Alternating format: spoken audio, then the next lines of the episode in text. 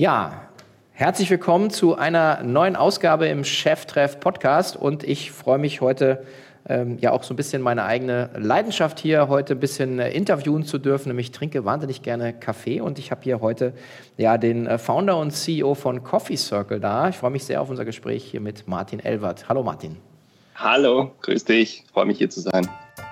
Herzlich willkommen zu Cheftreff, dem Future Retail Podcast von Sven Ritter im Gespräch mit den Machern und Innovatoren der digitalen Handelsszene.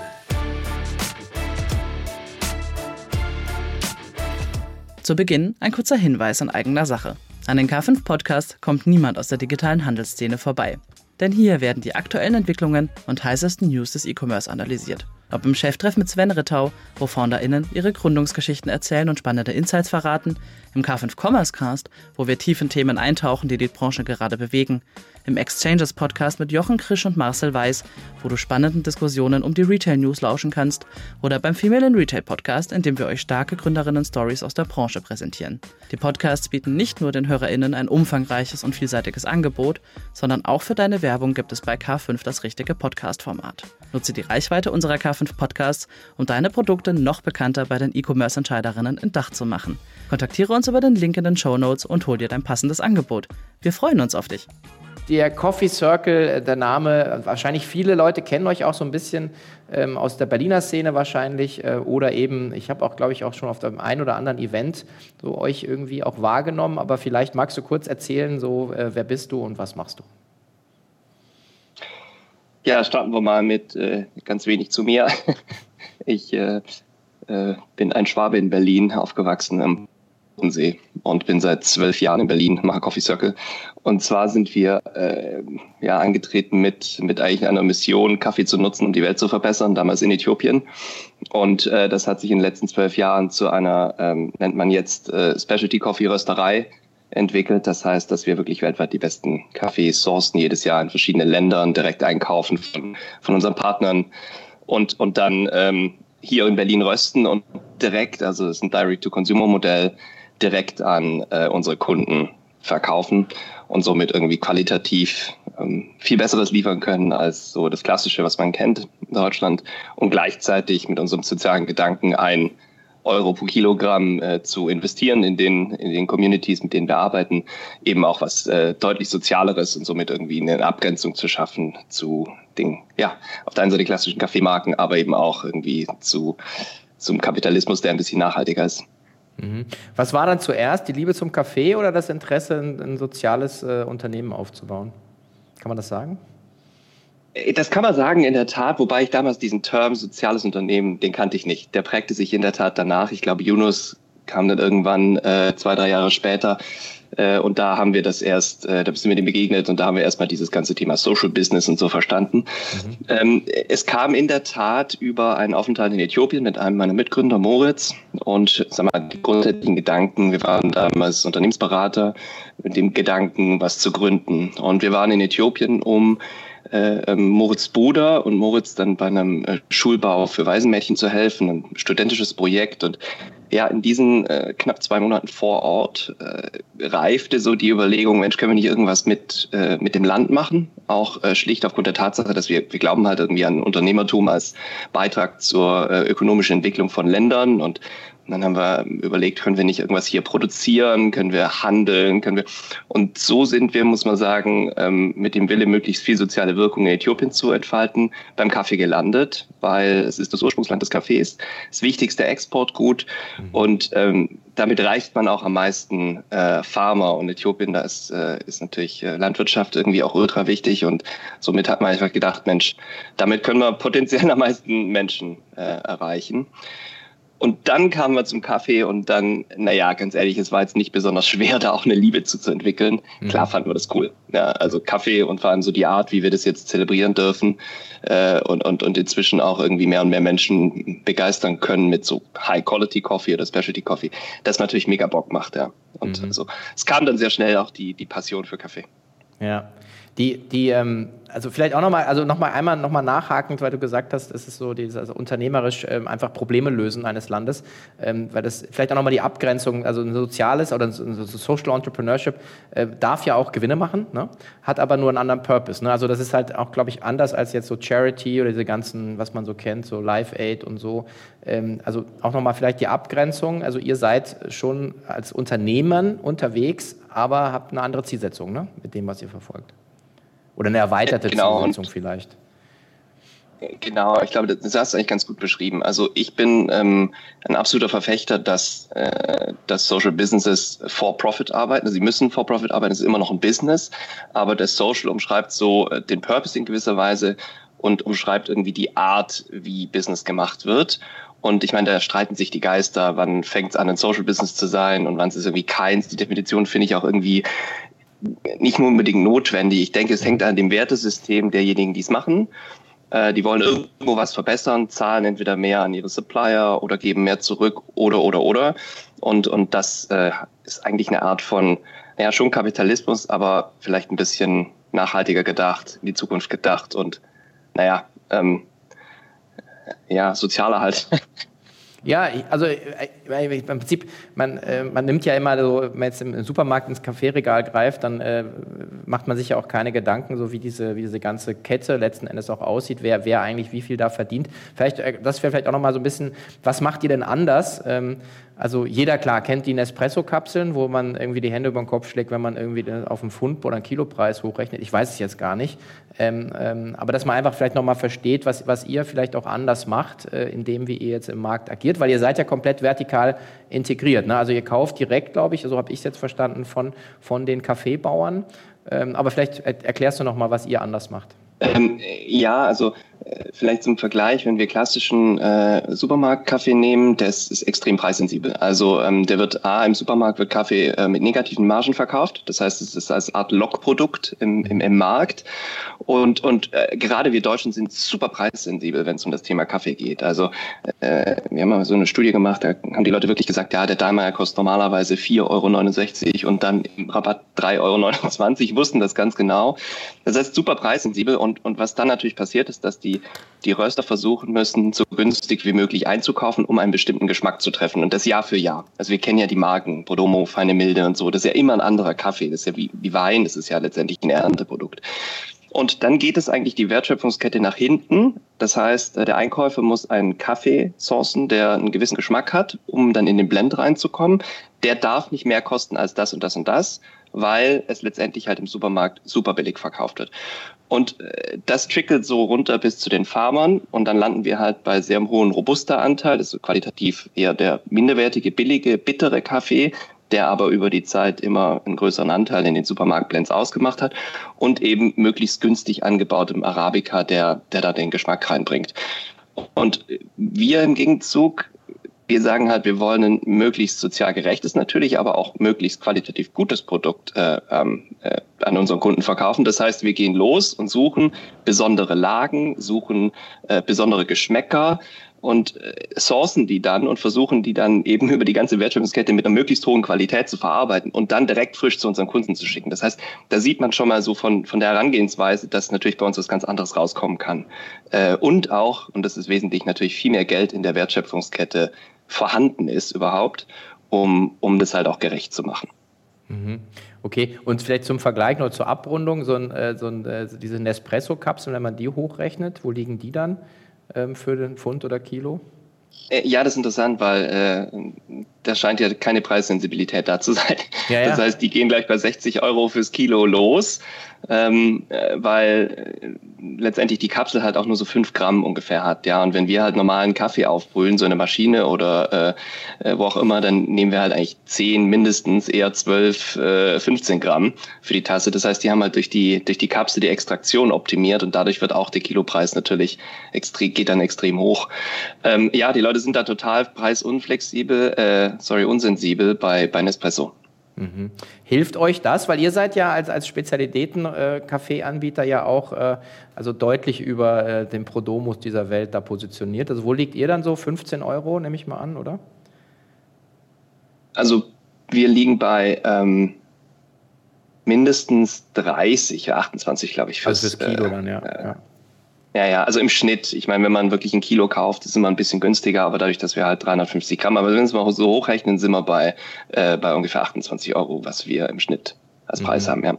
Ja, weil das ja mal als Argument eingeführt wurde, sagt halt so, ja, sind die Deutschen sind ja also im, im Lebensmittelbereich ja leider die, äh, sagen die, das, das äh, unrühmliche Schlusslicht, was so Lebensmittelqualität angeht. Aber dann wird immer gesagt, ja, kriegt ja. man sowas überhaupt verkauft? Aber offensichtlich gibt es halt dann eben eine völlige Preisunelastizität äh, bei Kaffee, wenn es um Nespresso-Kapseln geht. Ähm, das sind wir schon bei, ein bisschen beim Thema. Wie, wie positioniert ihr euch denn so im, im Markt? Ähm, weil das ist ja, also wahrscheinlich immer noch recht nischig, oder? Dass ihr sagen, ähm, dass sagen Leute so viel Geld für einen Kaffee ausgeben. Ähm, aber ihr macht es ja auch schon jetzt über zehn, also zwölf Jahre. Ähm, also wie sieht denn da die Entwicklung aus? Seht ihr da irgendeinen so klaren Trend? Also dieses Thema äh, Specialty Coffee, was äh, was in Deutschland ja vielleicht seit fünf Jahren erst irgendwie sichtbar ist, ja, das, ähm, das sehen wir natürlich sehr stark. Also wir sehen, und ich glaube, das ist inzwischen auch so ein bisschen äh, in der Masse angekommen, wir sehen in jeder kleineren, mittleren Stadt auch schon äh, kleine Röstereien.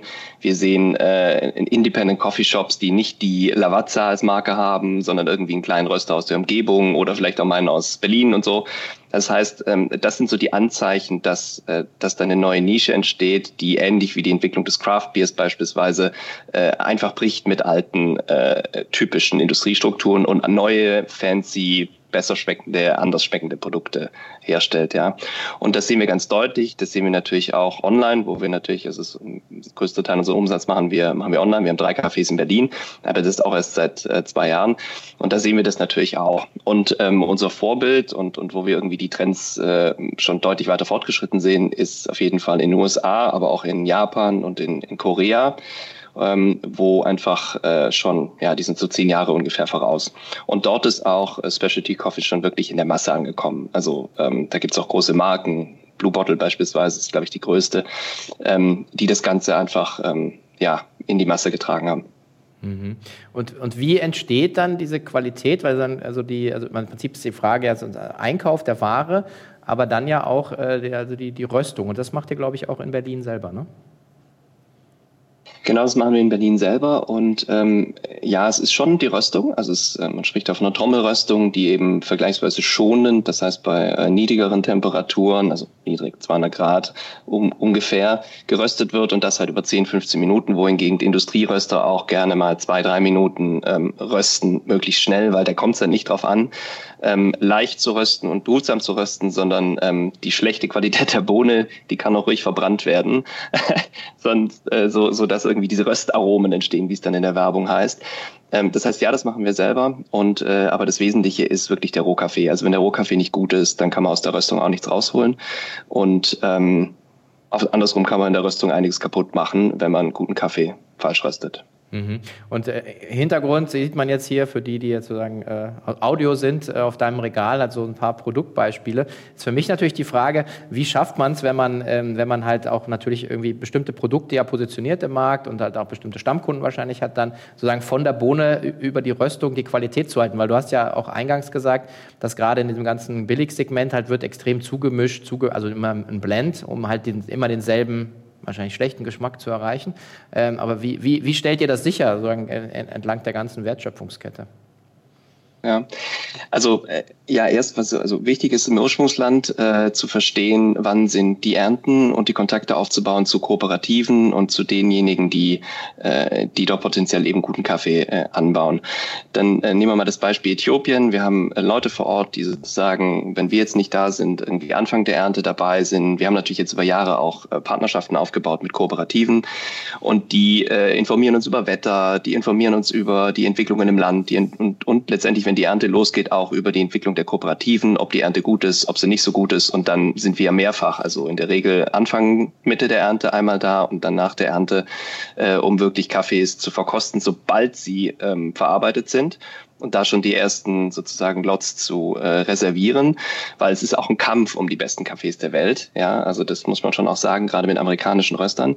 Und ähm, so versuchen wir einfach schon mal beim, beim, beim Rohstoff äh, einfach ganz früh dran zu sein. Und dann geht's drum, und das ist auch super wichtig, möglichst schnell den Kaffee außer Landes zu bringen. Gerade in so Ländern wie, wie Äthiopien überhaupt Ostafrika äh, kann man jetzt sich nicht darauf verlassen, dass ein Container halt immer, was weiß ich, drei Monate braucht oder zwei Monate oder noch schneller. Ähm, das heißt, du musst versuchen, gerade an der Ernte möglichst früh dran zu sein, dass der Container als allererstes, weil das ganze Land hat mehr oder weniger Ernte in ein, zwei Monaten, äh, möglichst früh rauskommt. Also muss man schauen, dass man möglichst schnell ein Schiff bucht und sozusagen die Container dann rausgehen, damit eben dann der Kaffee möglichst äh, frisch hier dann auch geröstet werden kann. Jetzt hält Rohkaffee schon eine Zeit, aber der baut dann so, zumindest bei unserem Anspruch, dann schon so einem halben, dreiviertel Jahr, auch je nach Ursprungsland unterschiedlich, baut er in der Qualität ab. Und deswegen ist das, das ist eigentlich der Schlüssel zum Erfolg, die richtigen Cafés zu haben, äh, zu verstehen, ähm, wie man die findet und sourced und dann eben entsprechend schnell das Ganze nach Europa zu bringen. Und ähm, ja, und dann halt die Röstung, das ist halt eher auch ein technisches Thema, gerade weil wir weil wir ja E-Commerce machen, dass wir halt eine gute Röstplanung haben. Wir verkaufen auch relativ viel im Abo. Das ist gut für uns und auch für die Kunden, weil wir wissen halt, okay, wir müssen, was ich nächste Woche Montag so und so viel ähm, Abos von der Sorte äh, rausschicken. Und ähm, klar, dann können wir halt irgendwie entsprechend punktgenau rösten. Mhm, okay. Ist dann besser, schon gemahlenen Kaffee zu kaufen oder die, die volle Bohne? Oder ist das egal? auf jeden Fall die volle Bohne kaufen, denn bei der Malung selbst verliert er schon sehr viel Aromen. Mhm. Ähm, das heißt, am besten eine Mühle haben und dann jedes Mal für jede Tasse oder Kanne äh, einfach die, die Bohnen malen und dann wieder schön verschließen, weil Luft und Licht, das äh, stiehlt das Aroma. Okay. Ähm, und jetzt auch mal, weil du gerade die Lieferketten auch ja so schön beschrieben hast, habt ihr, hattet ihr jetzt, äh, gerade im Handel haben wir ja gesehen, äh, haben wir einfach extreme Lieferprobleme. Ähm, seid ihr da irgendwie gut durchgekommen, weil ihr so ein bisschen auf anderen Routen seid oder äh, weil ihr aus Asien kommt ja bei euch nichts, nehme ich mal an? Ähm, oder äh, musstet ihr auch kreativ werden wie alle anderen? Ja, das Problem ist eher, dass natürlich der ganze, der ganze Kreislauf durcheinander gewirbelt war, nachdem Covid vor allem die, die Häfen in, in Asien zu waren, in China zu waren. Mhm. Und dann hatten wir ein Problem, Container zu bekommen. Äh, das heißt, die Schiffe haben nicht angehalten, weil sie irgendwie eh keine Container drauf hatten. Das war ein mhm. Problem. Und dann war nochmal diese, ähm, die Problematik im Suezkanal, als dieses Schiff da feststeckte, hat das Ganze nochmal irgendwie verzögert. Das heißt, wir hatten Container, die hinter diesem, äh, hinter diesem Schiff, dieser Ever Given oder wie es hieß, äh, war. Das heißt, ja, das hat uns durcheinandergewirbelt, aber sag mal, wir sind ja äh, aufgrund der Erfahrung der letzten Jahre sourcen wir nicht just in time unseren Kaffee. Denn mhm. ähm, es kann, wir können uns nicht darauf verlassen, dass ein Kaffee aus dem Kongo beispielsweise, der muss dann durch Uganda durch, der muss dann bis nach Mombasa an Hafen. Wir wissen nicht, ob das drei Monate geht oder ob es acht dauert. das heißt, wir müssen halt entsprechend viel Puffer einplanen. Und, äh, und, und deswegen hat uns das da zumindest nicht erwischt. Am Ende, ich glaube, war mit Kol Kolumbien war ein Thema, da hatten wir irgendwie, da war es, nee, China war es ganz, ganz knapp sozusagen. Da konnten wir dann unseren Kaffee zwei Wochen lang, glaube ich, nicht verkaufen. Mhm. Ähm, aber das, das ging. Wir verkaufen aber auch Equipment äh, und da, also Kaffee-Equipment hier, Filter, Mühlen und so. Und da sah schon, da hatten wir schon einige Probleme. Das mhm. sind schon Container aus Japan, äh, sind da stecken geblieben. Mhm. Aber ja, ähm, ich glaube, wir können, da kann, hat andere härter getroffen. Ja, ja, aber äh, vielleicht auch da mal jetzt so nachhakend, also wir, wir haben drei Cafés in Berlin ähm, und aber du sagst ja selber, ihr seid eine D2C-Marke, also sagen wahrscheinlich vielleicht der große Anteil, 90 Prozent irgendwie Umsatz läuft sozusagen direkt. Äh, wie verteilt sich das bei euch so äh, bezüglich äh, Kaffee, Kaffeebohnen und, und Equipment? Also online sind wir bei 60 Prozent, bisschen mehr, 65 Prozent Kaffee und der Rest mhm. ist Equipment. Mhm. Ähm, da waren wir schon mal stärker bei Equipment, ähm, gerade in der Vergangenheit. Ähm, aber da sehen wir jetzt auch gerade ehrlich gesagt einen starken Decline. Ja, wir verkaufen halt Espresso-Maschinen, das macht viel Umsatz und die Leute achten gerade auf ihr Geld offensichtlich. Ähm, und ungefähr 10, 15 Prozent machen wir in unseren Cafés ähm, im Vergleich zu, zu online. Also mhm. das ist so ein bisschen das. Und da verkaufen wir auch relativ viel Bohnen, was ähm, also die Leute nutzen das, dass sie da irgendwie nicht nur Kaffee trinken können, sondern auch frisch gerösteten Kaffee einkaufen können. Ach so, ja, okay, wenn man es selber dann zu Hause nicht äh, dann direkt äh, macht, okay. Ähm, also mein, viele Leute machen ja Läden auf und das ist dann ja mittlerweile ja nicht ähm, eher eine Marketingmaschine, aber es scheint ja sich für euch dann auch, auch zu rechnen. Wo sind die in Berlin? Äh, eine ist äh, im Wedding, äh, ein Café, das direkt bei der Rösterei und wo auch unser Büro ist. Das war sozusagen unser erste Flagship. Da haben wir auch viel getestet und so, weil ich meine, es ist schon ein Schritt. Also normale D2C-Marken machen halt einen Showroom auf, stellen ihre Produkte rein und machen irgendwie da was, ja. Aber wir, äh, klar, weil wir Kaffee haben, müssen wir natürlich einen Kaffee machen und dann muss auf eine Gastronomie schmeißen. Also es ist irgendwie was natürlich fundamental anderes, wo wir, wo wir schon sehr sensibel waren. Und da haben wir erstmal probiert, wie das läuft und müssen wir erstmal die Leute finden, die das machen können und äh, das hat dann ganz gut funktioniert. Dann haben wir ein, äh, ein Café in Mitte aufgemacht, in der Rosa-Luxemburg-Straße. Um, und dann äh, eins äh, in der Bergmannstraße, also ein sehr hochfrequentiertes kleines Kiosk äh, in der Bergmannstraße. Ja, und wir fühlen uns jetzt, äh, also jetzt haben wir die zweiten zwei, die haben wir die letzten zwei haben wir vor einem Jahr ungefähr aufgemacht und fühlen uns damit auch ganz gut. Und jetzt kommen natürlich diese ganzen Ideen, wie können wir offline zu online äh, Kunden akquirieren, wie kriegen wir das hin mit einem Loyalty-Programm, wie können wir das weiter ausweiten. Also jetzt haben wir schon sehr, sehr viel gelernt und jetzt glaube ich, kommen wir dahin, dass wir, ähm, dass wir das auch ähm, gut skalieren können, ohne, ohne halt Geld zu verbrennen. So. Naja. Und ist B2B dann ein Thema? Ich meine, ihr seid ja eine Brand, also, also ähm, wir hatten ein großes B2B, großes, ja schon, ein, sagen wir mal, ein signifikant großes äh, B2B-Geschäft bis 2019. Ähm, hatten auch große Berliner Kunden, also viele auch aus der Startup-Szene, also Zalando und andere, die natürlich irgendwie auch die Social Mission ähm, besonders gut finden oder fanden. Ähm, irgendwann haben wir uns aber fokussiert oder auch fokussieren müssen. Und ähm, äh, bei, bei B2B ist immer die Herausforderung, da geht es nicht nur um den Kaffee, sondern es geht vor allem um die Lösung, um die Kaffeelösung. Das heißt, da steht ganz oft in der Verkaufsentscheidung erstmal eine Maschine. Das heißt, eine relativ, das sind ihre teuren Vollautomaten oftmals und ähm, das skaliert dann einfach nicht so wie, wie, wie online und dann haben wir uns irgendwie fokussiert. Es ist immer so, hm, macht man es, macht man es nicht. Mhm. Klar, man kann natürlich auch die Preise nicht notwendigerweise durchsetzen. Ich glaube, da liegt noch ein guter Markt für uns. Mhm. Äh, nur müssten wir irgendwie ein Produkt, glaube ich, entwickeln, was nicht klassisch wir vertreiben eine Maschine und verkaufen dir die Bohne dazu ist. Da muss man jetzt heutzutage ein bisschen smarter rangehen, auch weil der Wettbewerb davon so, sag mal, sehr klassischen so Playern bedient wird, die die halt dann irgendwie drei Jahresverträge und, äh, und, und Maschine dazu und, und, und Kekse dazu und Zucker dazu und mhm. dieses ganze Programm. Ja, also ich glaube, da liegt ein Markt für uns, aber wir haben uns damals entschieden, äh, das lassen wir bleiben, äh, auch weil wir festgestellt haben, der Großteil unserer Kunden kam halt digital und waren dann eher so kleinere Kunden, Büros, mhm. Kanzleien, äh, Agenturen viel. Und da haben wir gesagt, ja Mensch, die können wir auch durch einen B2C-Channel jagen. Ja. Und dann haben wir praktisch kaum Umsatz verloren, aber haben halt irgendwie natürlich die, diese großen Partner leider verloren. Das war schon schade. Ja. Und äh, wie, wie, in welchen Märkten seid ihr jetzt äh, sagen, unterwegs? Also seid ihr in, in der Dachregion oder auch schon international? Wir sind, äh, also wir haben eine englische Seite yeah. Mhm. und äh, es wird auch bestellt aus dem, genau, der erste Schritt ist getan. äh, und es geht auch und die Leute bestellen auch aus dem Ausland, aber ja. ich würde nicht behaupten, dass wir international sind. Das heißt, Deutschland, Österreich äh, sind die Kernmärkte und äh, die Schweiz ist halt immer so eine Hassliebe im E-Commerce, ist bei uns nicht anders, äh, funktioniert auch ein bisschen. Ähm, und die internationale Seite, ja, da passiert eigentlich nicht viel. Mhm. Ähm, ich denke, das wird für uns schon spannend werden. Wir müssen jetzt aber ist im Kaffee ganz interessant. Äh, es gibt ja auch die ähm, Filterkaffee im Norden, skandinavische Länder und Deutschland. Und im Süden ist es halt viel Espresso und italienische und französische Kaffeekultur. Mhm. Da muss man sich schon drauf einstellen. Ich glaube, wenn wir auf Märkte schauen, dann wahrscheinlich die UK und Holland und überhaupt Benelux. Das sind, das sind gute Märkte. Mhm. Und äh, das Gute ist, da gibt's keine Kaffeesteuer. Das wäre für uns natürlich äh, herrlich, weil wir zahlen ah. in Deutschland für jedes Kilo, für jedes Kilo 2,19 Euro Kaffeesteuer. Und das gibt es im Ausland aber nicht. uralt, oder? So ein Relikt, was ich aus 1800 irgendwas, oder nicht? Oder? Ja, Kaiser irgendwas Zeiten. Äh, damals, als die, die der Kaffeewettbewerb wurde ähm, zur Biersuppe am Morgen. naja, es war dann irgendwie wirklich, also man kann da irgendwie nach, äh, nachlesen, das ist jetzt letztendlich kein besonders, äh, keine sehr moderne Steuer. Ja. Ja, daran merkt man mal wieder, kleiner politischer Hinweis hier, dass sozusagen eine Steuer, die eingeführt wird, äh, die wird sehr, sehr selten nur wieder zurückgenommen. Also kann man ja mal auf seinen Bundestagsabgeordneten ein bisschen einwirken bei solchen Themen. Aber jetzt mal zum Thema, ähm, welchen Kaffee sollte ich eigentlich trinken? Weil ich bin zum Beispiel, also was, was ähm, ich bin so ein bisschen ambivalent. Also ich mag wahnsinnig gerne ähm, ein Espresso oder einen, einen Cappuccino oder einfach auch ein, eher scharf geröstet.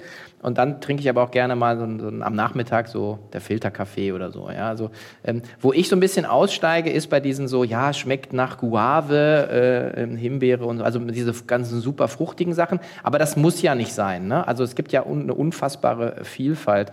Ähm, du hast jetzt dann eingangs gesagt, sozusagen dieses äh, mit dem Röstaroma, sagen wir, es ist dann so wie zu viel Soße äh, über das Essen, damit man halt nicht, äh, nicht merkt, wie schlecht es schmeckt. Ähm, aber ähm, also ist Röstung immer schlecht, weil irgendwie äh, oder oder ähm, ist es also also ich meine, wenn man es ein bisschen schärfer mag, kriege ich ja auch bei euch wahrscheinlich, oder?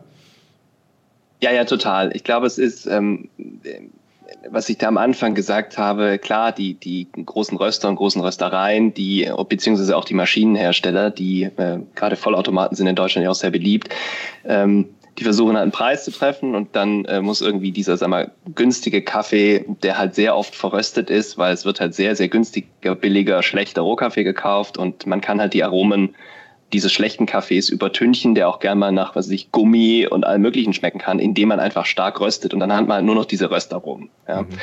Und, und, und die, die Maschinen in Deutschland, die sind halt auf den größten gemeinsamen Nenner geeicht und dadurch ist es, ähm, dadurch ist es äh, bei den Maschinen auch so, dass die halt äh, genauso extrahieren, damit dieser Kaffee da einigermaßen okay rauskommt. So, der Unterschied ähm, äh, bei uns ist, und du hast es angesprochen, die Guave und keine Ahnung, Rhabarber und äh, was nicht, Zitrus, da stehen auch manchmal Sachen drauf, wo die Leute überhaupt keine Ahnung haben, wie die schmecken. Also es ist schon sehr übertrieben und, und ich glaube, vielleicht liegt die Übertreibung auch die Würze. Mhm. Und ich, ich glaube, man kann es vergleichen wie im Wein. Also also ich weiß nicht, glaube ich meine erste Weinverkostung gemacht habe, dann habe ich auch gedacht, ja, ist ein, ist ein guter Rotwein. Und dann meinte der Sommelier, ja, ähm, schmeckt nach Wacholder und ich habe natürlich Wacholder geschmeckt. Also mhm. ganz, es ist nicht so, dass das dir ins Gesicht springt. Das fragen uns auch manchmal Leute, habt ihr Aromen zugemixt? Nein, das sind praktisch Nuancen innerhalb äh, der Cafés, die schon sehr, also Wein hat zum Beispiel 400 Aromen, Kaffee hat 800 mhm. bis zu 1000. Das heißt, man kann da schon, und da gibt es so ein Flavor Wheel, ich habe es eigentlich normalerweise irgendwo so ein Flavor Wheel, ähm, mhm. wo man wirklich also die, die ganzen unterschiedlichen Geschmäcker testen kann. Ja. Und je leichter geröstet wird, umso eher, aber natürlich jetzt nicht, wenn man es gar nicht röstet, ist der meiste Geschmack drin, aber man muss schon rösten, aber äh, sagen wir, in einer gewissen Range, wenn man leichter röstet, bleiben diese Aromen drin. Und so kommen halt auch diese, ich sage immer ganz gerne, quietschigen Cafés zustande, die wir gerade in so sagen wir, modernen ähm, Röstereien halt auch bekommen, die manchmal den Leuten auch nicht schmecken ja, die dann so ganz säurehaltig sind. Aber es ist dann halt nicht die, die Säure, die auf den Magen schlägt notwendigerweise und die so aus der Röstung kommt, sondern das ist die Säure, die wirklich aus dem Rohkaffee kommt. Und das schmeckt dann schon manchmal ganz extrem nach Zitrone oder nach grünem Apfel oder nach eben auch einer reifen oder unreifen Beere. Und das sind letztendlich, da, da geht's irgendwie mit dem Geschmack los. Was wir versuchen ist, das ganze Portfolio abzubilden, weil äh, ich komme jetzt auch nicht aus der Specialty Coffee Szene und ich finde die manchmal auch ein bisschen zu exklusiv. Ja, dann heißt es so, äh, we don't do milk. Ja, okay, aber Mhm. Wenn ich irgendwie als Kunde Milch in meinen Kaffee haben will, dann, dann, dann wer bist du denn? Ja, ja, ja. also finde ich manchmal ein bisschen hart. Das ist so, so ein bisschen so eine Hochnäsigkeit.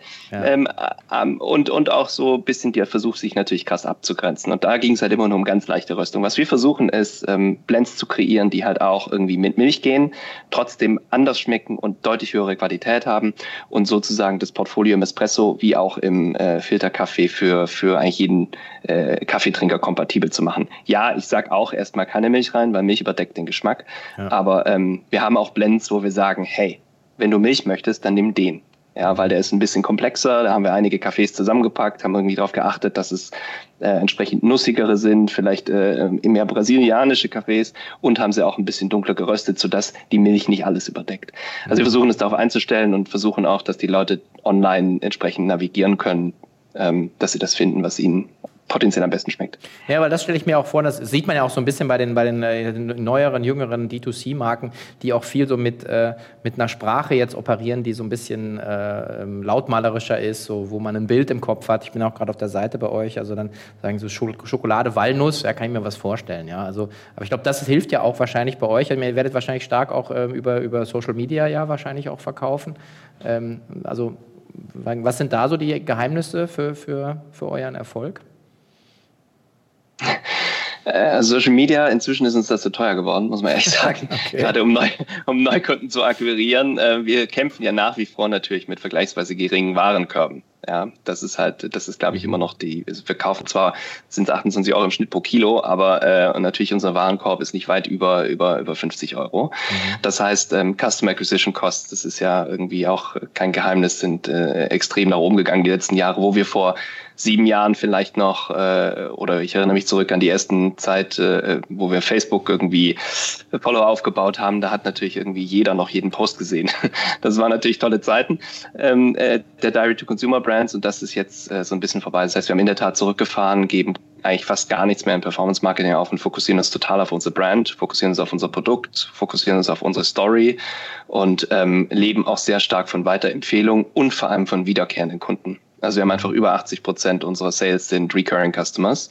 Ja. Und ähm, das ist äh, auf jeden Fall, klar, das spricht natürlich fürs Produkt. Und so sind wir jetzt auch übergegangen und launchen neue Produkte. Das heißt, wir haben jetzt nicht nur Kaffee, Bohnen und gemahlen, sondern haben jetzt zum Beispiel Nitro, also auch vielleicht mal ein bisschen was moderneres, Nitro, also ein Cold Brew Kaffee, ähm, genauso ein, ein, ein Nitro, also ein Cold Brew kalten Kaffee mit Erbsenmilch, also ein Cold Brew Latte, mhm. äh, Nitro Latte nennen wir den und ähm, äh, ist dann irgendwie vegan und ist irgendwie glutenfree und so ähm, versuchen wir eben das auszuweiten. Werden jetzt auch noch wahrscheinlich werden wir jetzt auch kompostierbare wahrscheinlich diese, nee, nächsten Monat kompostierbare Kapseln auf den Markt bringen, um auch da irgendwie eine Alternative, eine sozial gerechte Alternative zu, äh, zu Nespresso zu finden. Mhm. Da könnt ihr dann ja die Margen treiben, weil er dann da noch nur 5 Gramm reinpackt, oder? Habe ich gelernt. Ja, nur haben wir die Maschinen nicht selber. Ach so. das heißt, äh, aber da können wir auch mehr Rabatte geben. ja, ja, okay, alles klar.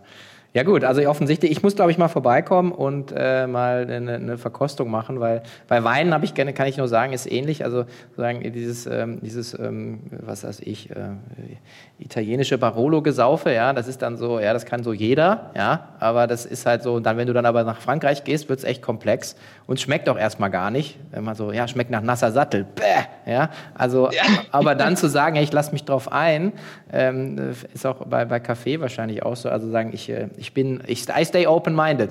Ich würde wahnsinnig gerne nochmal äh, den Abenteuerteil deines oder eures Businesses einfach mal covern, weil da gehört ja auch dazu, ähm, die Plantagen zu besuchen. Also, und zwar jetzt irgendwie hier Fluffy Towel äh, Founding hier, irgendwo in, in Berlin Mitte oder ich, ich in München. Ähm, das Schlimmste, was ich gemacht habe, war durch unsere äh, Ochsenziemer-Abteilung im Lager zu laufen bei Zuplus. Ähm, aber ihr seid ja wirklich äh, quasi äh, in der Natur, im Dschungel, kurze Hose, weiß ich nicht. Also das ist ja jetzt, ist jetzt schon ein bisschen, bisschen anders. Ne? Also wie viel Teil äh, ist da, ist da auch ähm, also Zeit auch Anteil für euch, dass ihr da unten seid, da unten sein müsst. Ähm, und, und beschreibt mal so ein bisschen. Also ich bin da ganz gespannt.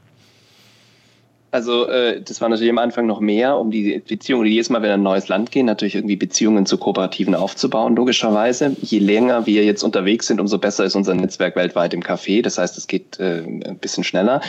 Ähm, für mich persönlich heißt es in der Regel zwei, drei Mal äh, im Jahr bin ich äh, für zwischen zehn Tagen und irgendwie drei Wochen weg. Ich muss zugeben, dass irgendwie Corona das Ganze etwas durcheinandergewirbelt hat. Das äh, hat natürlich in diesen Ländern ähm, ja, da kommt man nicht mehr reisen erstmal für anderthalb Jahre oder ja, knapp zwei. Mhm. Und in Äthiopien gerade gibt es auch, ist unser wichtigstes Land, Äthiopien. Ähm, ist halt irgendwie auch, ähm, und nicht nur da gibt es immer wieder Krisen und Kriege und so weiter. Ähm, da muss man dann halt immer schauen, ob man reisen kann. Aber ja, das ist schon die Abenteuerkomponente. Also wenn es zusammenhängt, ist wahrscheinlich ein Monat oder ein bisschen länger für mich persönlich. Aber hier Hannes, unser Rohkaffee-Einkäufer, aber auch ähm, äh, Projektleute von uns, die, die sind regelmäßiger vor Ort und ähm, ja, und kaufen sozusagen ein, immer zu gewissen Zeiten, muss halt auch da sein, wegen der Ernte. Und äh, da kannst du nicht immer jedes Jahr alle Länder machen, aber ähm, ja, es gibt immer so einen Trip, keine Ahnung, zum Beispiel äh, Äthiopien, Kenia, das kann man irgendwie auch in einem, äh, in einem Aufrutsch machen. Ja, mhm. und ja. ja, und dann sind wir halt schon je nach Land extrem äh, remote unterwegs. Wir versuchen halt auch äh, ja, für unsere Kunden dann äh, Kaffees zu finden, die du halt nicht einfach auf der Offerliste von einem Rohkaffeehändler bekommst, ja, sondern wirklich halt irgendwie den, den Schritt weiter zu gehen. Und da gibt's halt zwei Gründe. Das eine ist Geschmack. Um da irgendwie was Besonderes zu liefern. Aber es gibt auch einfach der, der Grund der sozialen Wirkung. Also wir haben ja das Modell 1 Euro pro Kilogramm packen wir in Stiftung und damit investieren wir halt in, in den Communities. Und gerade Kongo war so eine Story, also ostafrikanischer Kaffee, natürlich mit starken Nuancen Unterschied. Ähm, äh, aber wir hätten jetzt nicht für den Geschmack einen Kaffee aus dem Kongo sourcen müssen, ja, weil wir irgendwie aus Kenia Kaffee haben und viele aus Äthiopien. Mhm. Ähm, aber es gibt halt im Kongo nicht wirklich eine, eine, eine Kaffeeindustrie, aber es gibt eben Kooperativen inzwischen auch, die auch von internationalen äh, oder nationalen NGOs teilweise ein bisschen unterstützt werden, die Kaffee anbauen und den aber halt nicht exportiert bekommen. Und dann schmuggelt die den äh, irgendwie über die Grenze und gerade auf Itui Island, das ist eine Insel südlich von Goma, ähm, die, äh, da, da sind halt irgendwie Tausende von Witwen auf dieser Insel, wo nur 30.000 Menschen leben, weil die äh, halt dann ihren Einbaum schnappen und den Kaffee, den sie geerntet haben, versuchen irgendwie rüber zu paddeln ans andere Ufer ins nächste Land und da zu verkaufen. Und wir konnten halt dafür sorgen, dass die das einfach der Kooperative verkaufen und den zehnfachen Preis bekommen und wir und wir dann halt den Container irgendwie nehmen und, und, und das ist natürlich ein Riesenunterschied, ja. Mhm. Und, und das ist so, äh, gerade Kongo ist so ein Land, wo wir halt nur hingegangen sind, um wirklich dafür zu sorgen, dass irgendwie die Kaffeeindustrie äh, supported wird. Mhm. Und sind da jetzt auch ähm, also konkret schon Projekte aus eurem, eurem Ansatz auch entstanden? Also sagen, wo ja mal in zehn Jahren wahrscheinlich schon, also wo du sagst, wow, das ist äh, auch krass, also was da jetzt an, an, an was, was ihr letzten Endes ermöglicht habt, ne? Ja, also wir konnten in Summe sind es inzwischen vier Millionen Euro investieren in, in diesen Ländern. Das heißt, äh, da haben wir, äh, das eine ist, der Großteil davon ist durch Kaffeeverkauf von uns, aber wir haben halt die Möglichkeit, über den Verein auch Drittspenden zu bekommen. So hatten wir immer wieder Stiftungen, die auch teilweise aus unserem Gesellschafterkreis gesagt haben, hey, das finden wir gut und, und packen da noch was rein. Ähm, aber äh, auch ähm, vor Ort beispielsweise durch Kooperation mit äh, dem Bundesministerium, mit dem BMZ ähm, und der Welthungerhilfe, mit der wir zum Beispiel in Äthiopien Projekte umsetzen, dass wir da halt noch zusätzliche Gelder bekommen, um, um so den Impact irgendwie äh, zu erhöhen. Also vier Millionen investiert, in Äthiopien das meiste und ich glaube, dass das wirklich größte Projekt bisher war die Wasserversorgung von, also Versorgung mit sauberem Wasser ähm, von äh, 60.000 Menschen in Südwestäthiopien. Da haben wir über drei Jahre haben wir verschiedene Quellen erschlossen und äh, haben inzwischen 25, glaube ich, vielleicht 27 äh, Water Kiosks äh, aufgestellt, also die Ausgabestellen. Dann haben irgendwie 60 Kilometer ähm, Rohre verlegt in den Boden in diesen Communities, wo wir Kaffee kaufen und seit irgendwie zwölf Jahren aktiv sind. Haben dazu Hygienetrainings gemacht, haben irgendwie Wasser an die Schulen gebracht, haben Wasser an die Moscheen gebracht und an die Kirchen. Und so äh, hat mir halt signifikant die ähm, die, die Krankheitsrate von Hygienekrankheiten gesenkt, ja, weil man macht dazu noch irgendwie Trainings, Hygienetrainings und so, das ist halt so ein, so ein Awareness-Thema. Das ist schon eine wahnsinnige Wirkung, weil wir mhm. nehmen das irgendwie for granted, aber einfach mal sauberes Wasser, was halt mhm. nicht kontaminiert ist, ähm, das ist halt wesentlich, weil die, die meisten Krankheiten sind halt Diarrhea oder irgendwelche Infektionen und mhm. äh, ja, und Lepra äh, dachte ich irgendwie gibt's auch nicht mehr, aber es halt auch irgendwie daher äh, kommt, einfach Hygienethema. Und ja, das ist, glaube ich, das größte Projekt und ähm, ja, dann haben wir noch Schulen gebaut. Ich finde, das ist immer das Schönste, weil die, weil die Kids halt, mhm. Kids und Bildung ist, ist das zweitwichtigste, was mir irgendwie am Herzen liegt, weil ähm, ja, wir hatten Dusel. Ja, ja klar. Du hast vorhin Berlin Mitte angesprochen und so und ich will auch nicht, aber ich finde schon, das ist, äh, äh, das ist irgendwie cool, wenn man die Möglichkeit hat, äh, so wie wir aufgewachsen sind mit den Mitteln und der Bildung und Ausbildung vor allem irgendwie zu sagen, ja okay, ich nutze das eben, um, um da auch in Bildung zu investieren. Ja, also ja, schöner, äh, schöner, äh, schöner Appell auch nochmal. Ähm, vielleicht auch, ähm, kann man jeden Morgen mal drüber nachdenken, äh, wenn man sich wieder ärgern will oder ob man sagt irgendwie, danke, äh, in Deutschland. äh, bei mir ist immer so, ich sage immer München, meinen Kindern immer, ja, ihr seid hier auf der, der Insel der Glückseligen hier aufgewachsen. Ähm, das wissen die auch, ja, aber ich will nur sagen, einfach, das ist auch mal ab und zu mal zu spüren. Ich glaube, dass natürlich du äh, mit dem, was ihr da tut, äh, natürlich noch mal viel mehr auch, äh, auch wachgerüttelt wirst. Ähm, du hast gesagt, du hast auch Gesellschaft da drin, also, ähm, also seid, seid ihr finanziert oder? Ja, wir sind finanziert und das auch schon sehr lange. Mhm. Ähm, die, die ersten Investoren war die Familie Haupt ähm, von ähm, äh, Tengelmann. Tengelmann, ja. Und ähm, genau, und ähm, wir haben versucht, dann immer Investoren zu finden, die sozusagen auch eine gewisse Langfristigkeit mitbringen.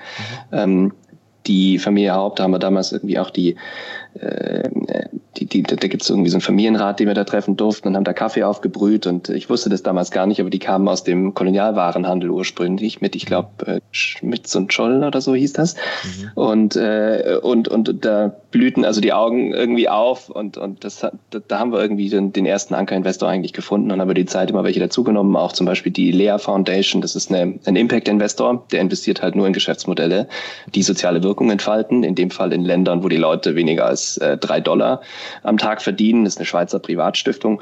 Und so haben wir über die Jahre eigentlich einen, einen, einen Gesellschafterkreis ähm, uns aufgebaut, der uns immer wieder in nachhaltigem Wachstum unterstützt hat. Und ähm, ja, bisher geht das ganz gut. ja. ja, scheinbar. Also ich meine, zwölf Jahre im Game ist ja jetzt auch nicht, äh, nicht nichts und äh, offensichtlich durch eine Krise gekommen. Ähm, ja, vielleicht auch noch mal so jetzt so, vielleicht so ein, zwei Fragen noch so. Abschluss, ähm, wo, wo siehst du euch? Äh, wo, wollt ihr, wo wollt ihr hin? Was ist so die, die, die Vision? Du hast vorhin schon ein bisschen Ländermärkte angesprochen, also ähm, aber es hat ja immer bei euch auch sozusagen, die, der Erfolg hat ja immer dann auch die Komponente ähm, Impact äh, zu ermöglichen. Also was ist so, was habt ihr euch vorgenommen? Also ich würde gerne, ähm, äh, also wir sind jetzt bei so 400 äh, Tonnen Kaffee im Jahr. Ich würde schon irgendwie, das ist so eine Zahl, ja, ich würde schon gerne irgendwie die 1000 Tonnen knacken, weil dann hätten wir irgendwie eine Million Spenden generiert pro Jahr. Das ist etwas, wenn man sich in der Charity-Welt umschaut, ähm, was ja meistens das Problem ist von Leuten, die irgendwie ähm, äh, irgendwie versuchen, was zu bewegen. Mhm. Und das wäre, glaube ich, was, wo langsam das Flywheel anfängt, sich zu drehen. So, ähm, ich glaube, wir würden, wir werden es weiter online machen, digital machen, selbstverständlich, bleibt unser Fokus. Aber mit den angesprochenen äh, auch Schwierigkeiten in der Kundenakquise äh, werden wir versuchen, die Läden äh, auszuweiten und dann äh, wirklich offen online zu verbinden und damit Synergien zu, äh, Synergien zu schaffen. Das ist aktuell die Idee. Man muss zugeben, dass das natürlich schwieriger ist zu finanzieren. Also meine Gesellschafter sind auch nicht mega, äh, mega eager, jetzt 30 Kaffees aufzumachen. Ähm, doch äh, wir, wir müssen halt irgendwie auch verstehen, dass das halt irgendwie aus meiner Sicht zumindest nachhaltiges Brandbuilding ist. Mhm. Ähm, so dass wir halt äh, möglichst da kein Geld verbrennen, aber dann halt diese Crossover-Effekte der Brand, aber dann halt von offline zu online nutzen können. Ja, und mhm. ich glaube, da ist halt der Vorteil, dass wir ein Verbrauchsprodukt haben. Ja. Das heißt, die Leute kommen halt immer wieder. Das heißt, einmal dich überzeugt, das ist der morgendliche Espresso, den trinke ich halt irgendwie von Coffee Circle, dann ähm, dann ist zumindest aus Untererfahrung die wenigsten gehen dann nochmal zurück zu, zu was anderem. Und ich glaube, deshalb sind die, die Läden auch irgendwie eine gute Strategie. Mhm, okay. Und ja, in den Ländern, in den Ländern ist es, also Ausweitung, wir waren ja bis 2016 ausschließlich in Äthiopien und haben dann angefangen, praktisch überall unseren Impact-Gedanken auszuweiten. Da versuchen wir halt weiter jetzt in Myanmar beispielsweise irgendwie zu unterstützen, die Specialty-Coffee-Szene oder an Anbau aufzubauen. Versuchen halt einfach in den Ländern ähm, einzukaufen, wo ähm, ja, wo halt kommerzielle Trader und so weiter wenig sind. Ich glaube, das ist cool und äh, damit können wir unseren Kunden halt auch nicht nur eine coole Story, sondern auch irgendwie abgefahrene Geschmäcker liefern. mhm. Ja, das ist ja, also was mir an einem Modell halt auch so gefällt, ist so die einmal die, die Vielseitigkeit auf der, äh, auf der äh, Lieferanten- oder Produktionsseite letzten Endes äh, und dann aber natürlich auch das gleiche, der gleiche Blumenstrauß geht ja dann nochmal auf ähm, auf der, auf der Sales- oder Vertriebsseite, also Ländermärkte, äh, Produkte, Geschmackssorten. Also es ist sehr, äh, sehr bunt, ja, und äh, also macht er, glaube ich, macht er, glaube ich, sehr gut. Abschließende Frage. Total, und beim, achso, ja? achso, sorry. Schieß los. Ich wollte nur die, die ähm, was auch noch so wichtig ist, wenn wir sagen, wir wollen da hingehen. Ja, ich habe vorhin von Charity gesprochen. Ich sage das immer ganz gerne nochmal. Was wir natürlich nicht unserem Reißbrett ausgedacht haben, war, äh, wie ist die Wirkung auf die, auf die Farmer? Und wir sagen, mhm. also Charity ist ja das eine, aber das ist halt so, wir geben, weil wir reich sind und mhm. ihr müsst empfangen, weil ihr arm sind. Mhm. Das ist ja überhaupt nicht würdevoll. Und bei uns, das haben wir ja festgestellt über Jahre, dass die Farmer sagen, die Schule, die haben wir gebaut, weil wir geilen Kaffee verkauft haben. Also die verstehen das als Teil ihrer Kompensation. Und dadurch hast du halt komplett diesen Charity und diesen Geber- und Empfänger-Gap äh, äh, total aufgehoben. Und das ist irgendwie das, was wir halt auch anfänglich wollten, weil das ist halt unternehmerische Incentivierung mhm. und nicht charitable giving. Und das ist halt irgendwie so, wo für uns halt dieser Coffee Circle irgendwie noch viel mehr Sinn macht, als, äh, als einfach nur zu sagen, wir spenden da jetzt an irgendeine NGO. Also wir machen die Projekte, implementieren wir halt auch genau da, wo der Kaffee wo der Kaffee herkommt. Und das sind so die, mhm. die, die Sachen, wo ich hoffe, ehrlich gesagt auch, dass andere sich vielleicht in anderen Kategorien, Industrien äh, sich halt überlegen, hey, guck mal, die schaffen das sogar in dieser richtig dreckigen Kaffeebranche. Mhm. Wir sind jetzt zwar nicht groß wie Chibo, aber äh, wir können da irgendwie schon einiges bewegen. Und wenn da, äh, und das sind ja auch einige, die, die das auch in anderen, äh, sagen wir mal, äh, Branchen machen schon, aber ich finde, das äh, Posaunen, wollen wir rausposaunen, dass, dass vielleicht ein paar sich darüber Gedanken machen. ja, ist voll gut. Also dieses The Circle, also letzten Endes war quasi auch eine Kreislaufwirtschaft, äh, Bewegung oder so. Und ich, äh, ich erinnere mich noch also an die diese ganzen äh, dieses äh, eigentlich würdelose, man gibt halt Geld und, äh, und, und schafft Abhängigkeiten wiederum, die dann eigentlich überhaupt nicht dazu führen, was, was du gerade beschrieben hast, dass man dann eben auch aus sich selbst heraus auf einmal eine Motivation äh, hat. Und man hat eigentlich im Prinzip ja nur, der Unterschied ist, ihr zahlt einen ordentlichen Preis, aber die Arbeit machen die ja nach wie vor. Ja, und, das, und damit können sie das eben ja. dann starten. Ja. ja. Genau. ja. ja. Sehr schön. Abschließende Frage, immer persönlich, ähm, ist, wenn ähm, der Martin jetzt nochmal 2010 zurückreisen könnte und sich selbst was ins Ohr flüstern könnte. Geht nicht um Fehlervermeidung, die brauchen wir alle zum Wachsen und nicht um Aktientipps, sondern eher so, äh, was die Qualität deiner Entscheidungen vielleicht ähm, ähm, verändert hätte. Ähm, würde dir da was einfallen? So eine Erkenntnis, die du jetzt so in den letzten zwölf Jahren aufgebaut hast?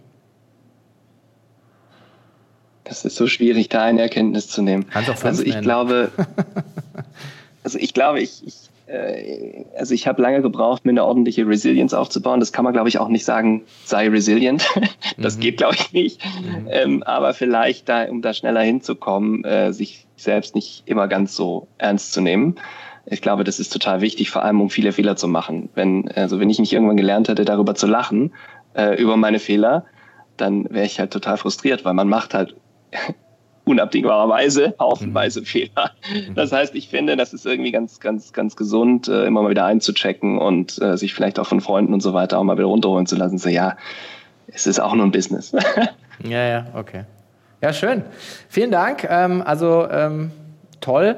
Ähm, ich ich, ich äh, wollte nur vielleicht ganz kurz loswerden. Ich hatte ja hier die, äh, die von Champagne Characters, die jetzt nicht ganz so mit diesem Sozialansatz geht, aber die geht zum Beispiel auch auf die ganzen Spezialitäten beim Champagner. Und da ist es halt auch so, dass die sehr blumig beschreibt und das hat mich so daran erinnert. Also vielleicht auch nochmal für die, die sich für das Thema interessieren, kann ich auch nur sehr empfehlen. Ansonsten ganz herzlichen Dank, lieber Martin. Das war, ähm, ich finde das echt äh, einfach eine geile Nummer und, äh, und, und tolle unternehmerische Leistung. Also das, äh, ähm, da ähm, glaube ich, ja, können der ein oder andere sollte mal drüber nachdenken, ob man sein Business nicht vielleicht auch mit so einem Twist versehen könnte.